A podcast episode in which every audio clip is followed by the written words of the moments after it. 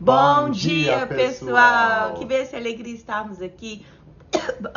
Desculpa, gente, mas nessa manhã, nessa quarta-feira, para meditarmos na palavra de Deus e orarmos por nossas famílias. Sim, estamos iniciando hoje um novo mês e nós queremos orar com você por esse mês de novembro que está se iniciando. Ontem nós já oramos sobre isso e hoje mais uma vez queremos abençoar a sua família por esse mês que está apenas começando e nós queremos que será um mês de boas notícias, um mês de mais avanço. Amém. E muita coisa boa Deus tem ainda para gente nesse ano de 2023. E vamos começar a preparar nossos corações para esse período de tantas festividades, é um período é, de tantas agendas, tantas ocupações. Então é bastante importante nós estarmos atentos, sensíveis aos direcionamentos que o Espírito Santo tem para cada um de nós. Hoje nós vamos ler com vocês 1 Samuel capítulo 14 e ao final dessa leitura em que nós vamos estar refletindo sobre o valor da nossa palavra, o valor da palavra de Deus nos nossos corações e também o valor quando nós usamos a nossa palavra para com o nosso próximo. Ao final dessa leitura, nós vamos estar orando então pelas nossas famílias, por esse novo mês que estamos iniciando hoje. Amém. Vamos pedir ao Espírito Santo entendimento. Então, o nosso desejo é que novembro seja um mês muito abençoado, Amém. que nós possamos desfrutar de tudo aquilo que Deus tem para nós. Assim Pai, seja. muito obrigado pelo teu amor, o teu cuidado, a tua bênção, Pai, sobre cada uma das famílias aqui representadas. Ainda que talvez é, nós possamos estar passando momentos desafiadores, difíceis, nós sabemos que o Senhor continua sendo bom, continua sendo Deus, Pai, sobre cada uma dessas famílias. Eu peço, Pai, que o Senhor abra o nosso entendimento e fale conosco, Pai, através dessa leitura, em nome de Jesus. Amém. Amém. Hoje nós vamos ver um pouquinho então sobre Jonatas, filho de Saul, quando ele vai contra os filisteus, o Senhor lhe dá vitória. Depois Saul também se une com o seu exército a Jonatas para avançar essa vitória. E no final das contas nós vamos ver sobre tanto eles buscando a palavra de Deus, como como esses homens usavam a sua palavra com um tamanho rigor, com cuidado e como é importante o nosso cuidado no uso das nossas palavras. Amém. 1 Samuel capítulo 14 diz assim: Certo dia, Jonatas, filho de Saul, disse ao seu jovem escudeiro: Vamos ao destacamento filisteu do outro lado. Ele, porém, não contou isso a seu pai. Saul estava sentado debaixo de uma romanceira na fronteira de Gibeá, em Migron. Com ele estavam seiscentos soldados, entre os quais Aías, que levava o colete sacerdotal. Ele era filho de Aitube, irmão de Icabode, filho de Finéias e neto de Eli, Ninguém sabia que Jonatas havia saído. Em cada lado do desfiladeiro que Jonatas pretendia atravessar para chegar ao destacamento filisteu, havia um penhasco íngreme, que um se chamava Bo Bozés e outro Sené. Havia um penhasco ao norte, na direção de Miquimás, e outro ao sul, na direção de Geba. Jonatas disse ao seu escudeiro: Vamos ao destacamento daqueles incircuncisos Talvez o Senhor age em nosso favor, pois nada pode impedir o Senhor de salvar. Seja com muitos, seja com poucos. Disse o seu escudeiro: Faze tudo o que tiveres em mente, eu irei contigo. Aqui, em primeiro lugar, nós vemos Jonatas declarando uma palavra de fé em um momento em que Israel estava cercado pelos filisteus e Jonatas fala: Vamos contra esses incircuncisos, lembrando que o povo de Israel era um povo chamado pelo Senhor, trabalhando pelo propósito do Senhor, e o inimigo estava trabalhando contra o povo de Israel, contra o propósito de Deus. E aquele escudeiro, um fiel escudeiro, responde a Jonatas: Faze tudo o que você tiver em mente e eu irei contigo. Então empenha sua palavra de confiança, de ir servir, acompanhar e lutar juntamente com Jonatas. 8. Jonas disse, Jonatas disse: Venha, vamos atravessar na direção dos soldados e deixaremos que nos avistem. Se nos disserem, esperem aí, até que cheguemos perto, ficaremos onde estivermos e não avançaremos. Mas se disserem, subam até aqui, subiremos, pois este será um sinal para nós de que o Senhor os entregou em nossas mãos. Então os dois, Jonatas e o seu escudeiro, se deixaram ver pelo destacamento dos filisteus, que disseram: Vejam, os hebreus estão saindo dos buracos onde estavam escondidos. Porque, devido à ameaça dos filisteus, nós lemos ontem que o povo de Israel fugiu, se dispersou e eles procuraram cada um cavernas, buracos onde eles estavam escondidos do inimigo. E então gritaram para Jonatas, os filisteus gritaram para Jonatas e o seu escudeiro: Subam até aqui e daremos uma lição em vocês. Diante disso, Jonatas disse a seu escudeiro: Siga-me, o Senhor os entregou nas mãos de Israel. Jonatas escalou o desfiladeiro, usando as mãos e os pés, e o escudeiro foi logo atrás. Jonathan os derrubava e seu escudeiro logo atrás dele os matava. Naquele primeiro ataque, Jonatas e seu escudeiro mataram cerca de vinte homens numa pequena área de terra. Então cai o terror sobre todo o exército, tanto os que estavam no acampamento e no campo, como os que estavam nos destacamentos, e até mesmo nas tropas de ataque. O chão tremeu e houve um pânico terrível. As sentinelas de Saul em Gibeá de Benjamim viram o exército filisteu se dispersando, correndo em todas as direções. Então Saul disse a seus soldados: Contem os soldados e vejam quem está faltando. Quando o fizeram, viram que Jonatas e seu escudeiro não estavam presentes. Saul ordenou a Aías: Traga a arca de Deus. Naquele tempo ela estava com os israelitas Enquanto Saul falava com o sacerdote, o tumulto no acampamento filisteu ia crescendo cada vez mais. Então Saul disse ao sacerdote: Não precisa trazer a arca. Na mesma hora, Saul e todos os soldados se reuniram e foram para a batalha. Encontraram os filisteus em total confusão ferindo uns aos outros com as suas espadas. Há várias ocasiões em que a Bíblia mostra Deus dando vitória ao seu povo, enviando confusão no terreno do inimigo. Sim. Verso 21. Alguns hebreus que antes estavam do lado dos filisteus e com eles tinham ido ao acampamento filisteu, passaram para o lado dos israelitas que estavam com Saul e Jonatas. Quando todos os israelitas que haviam se escondido nos montes de Efraim ouviram que os filisteus batiam em retirada, também entraram na batalha perseguindo-os. Assim o Senhor concedeu vitória a Israel naquele dia, e a batalha se espalhou para além de Bet-Avém. Os homens de Israel estavam exaustos naquele dia, pois Saul lhes havia imposto um juramento dizendo: Maldito seja todo o que comer antes do anoitecer, antes que eu tenha me vingado dos meus inimigos. Por isso ninguém tinha comido nada. O exército inteiro entrou num bosque onde havia mel no chão. Eles viram o mel escorrendo, contudo, ninguém comeu, pois temiam o juramento. Jonatas, porém, não sabia do juramento que seu pai havia imposto ao exército, de modo que estendeu a ponta da vara que tinha na mão e a molhou no favo de mel. Quando comeu, os seus olhos brilharam. Então um dos soldados lhe disse: Seu pai impôs ao, ao exército um juramento severo, dizendo: Maldito seja todo o que comer hoje. Por isso os homens estão exaustos. Jonatas disse: Meu pai trouxe desgraça para nós. Veja como os meus olhos brilham. Ou o sentido é que as forças de Jonatas foram renovadas naquele momento de cansaço após a batalha. Veja como os meus olhos brilham desde que eu provei um pouco deste mel.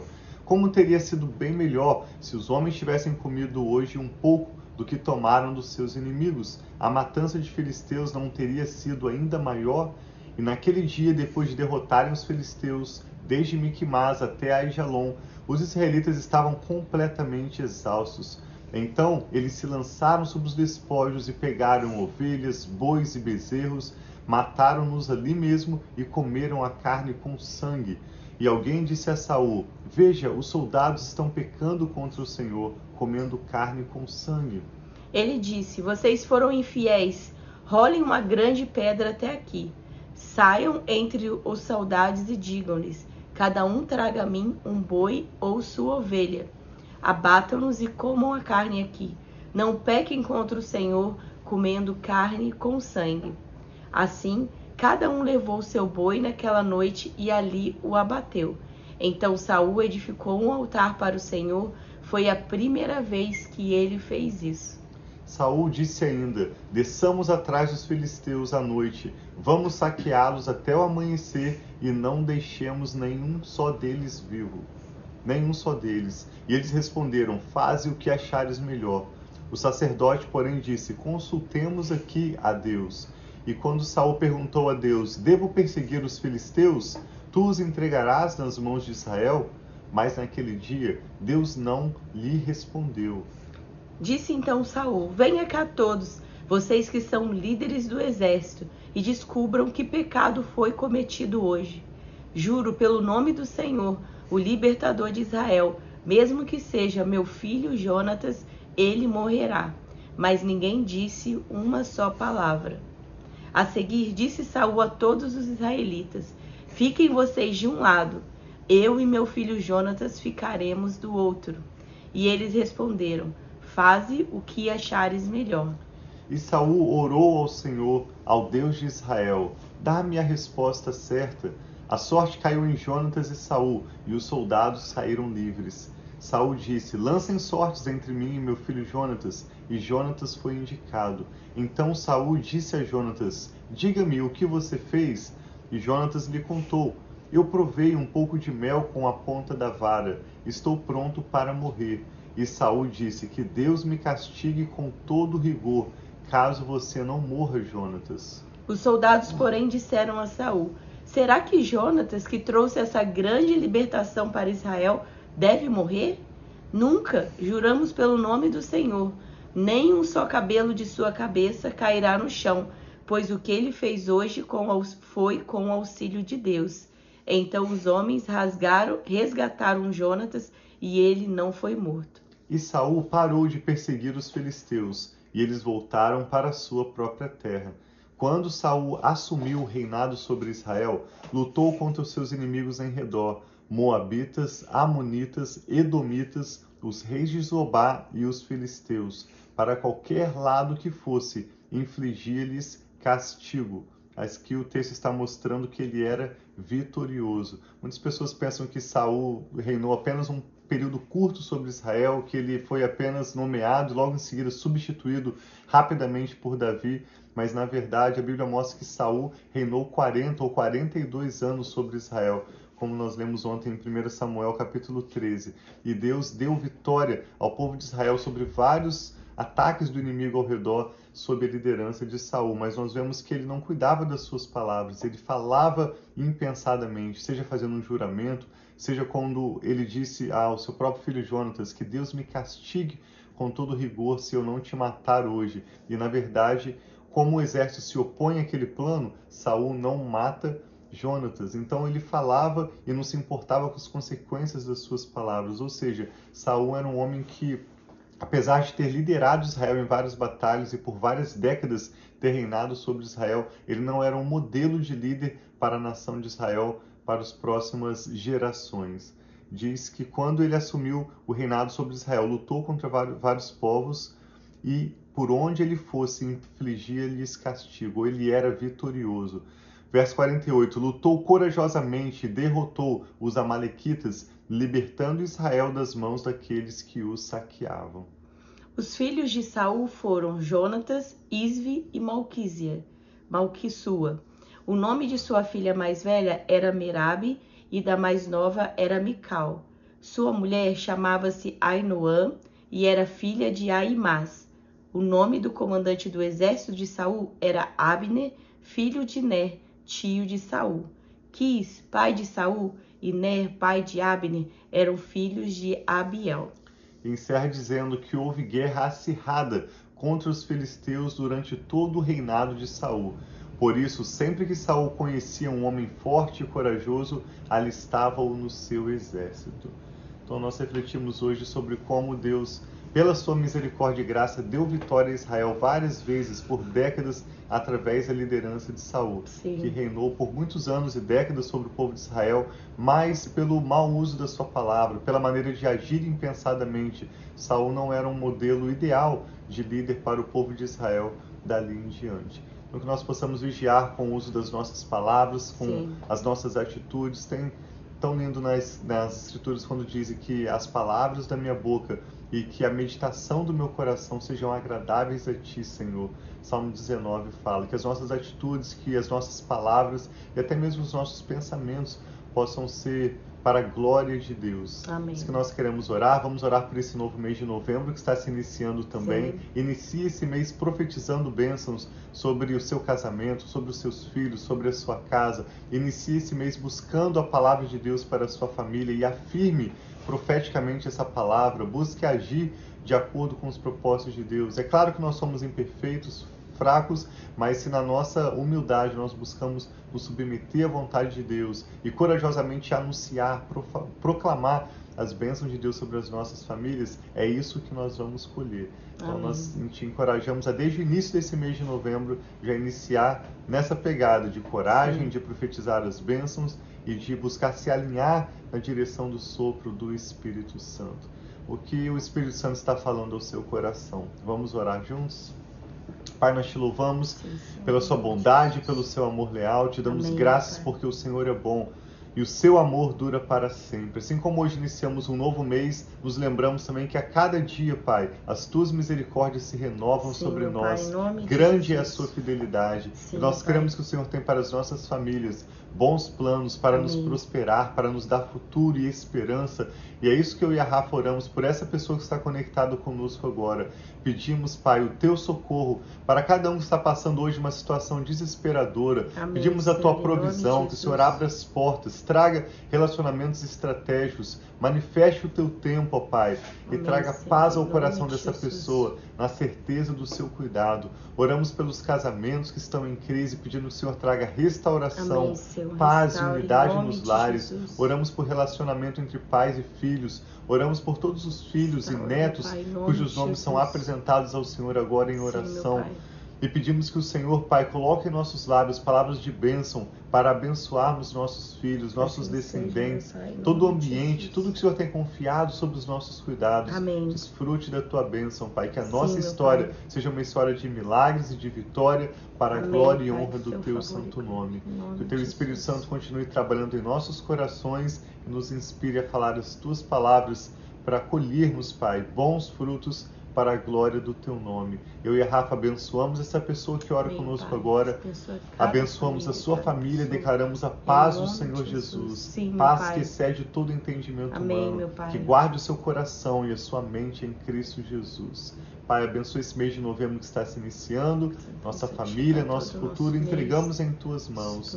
É o que nós te pedimos, com ações de graças, Pai. Em nome de Jesus nós oramos e te louvamos. Amém. Graças a então Deus. tem um dia muito abençoado, uma quarta-feira assim muito seja. abençoada, um novembro muito abençoado, que seja um mês de boas notícias, um mês que o Senhor venha mostrando o favor, a bênção e a graça dele sobre a sua vida e a sua família. Amém. Uhum. Assim seja. Deus abençoe. Vamos seguir firmes na leitura das Escrituras Sim. e te agradecemos por compartilhar esse conteúdo com outros que podem ser abençoados também juntamente conosco.